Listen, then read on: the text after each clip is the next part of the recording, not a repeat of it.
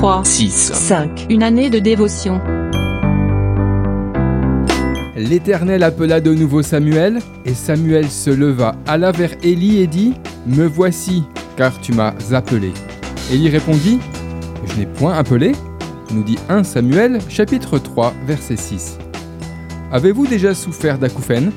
En France, plus de 10 millions de personnes en sont victimes, et j'ai moi-même dû faire face à ces troubles auditifs.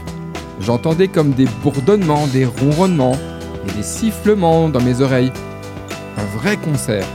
Heureusement que le médecin, après m'avoir fait passer quelques tests, me rassura en me disant Monsieur, vous entendez encore C'est l'essentiel. Beaucoup de personnes souffrent d'un problème auditif sur le plan spirituel. Tout comme à Samuel au début de son service, Dieu leur parle, mais ils ne reconnaissent pas sa voix. Est-ce votre cas?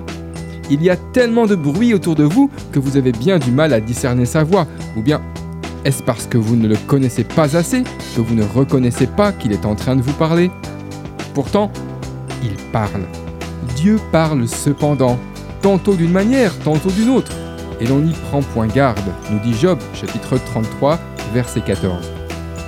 Écouter la voix de Dieu vous permettra d'évoluer dans votre vie spirituelle et cela aura un impact extraordinaire sur votre quotidien. Voulez-vous entendre Dieu vous parler? Alors, entrez dans sa présence et dites-lui Parle Seigneur, car ton serviteur écoute. Comme il est écrit dans 1 Samuel, chapitre 3, verset 10. D'après le livre 3, 6, 5, Une année de dévotion, de Yanis Gauthier.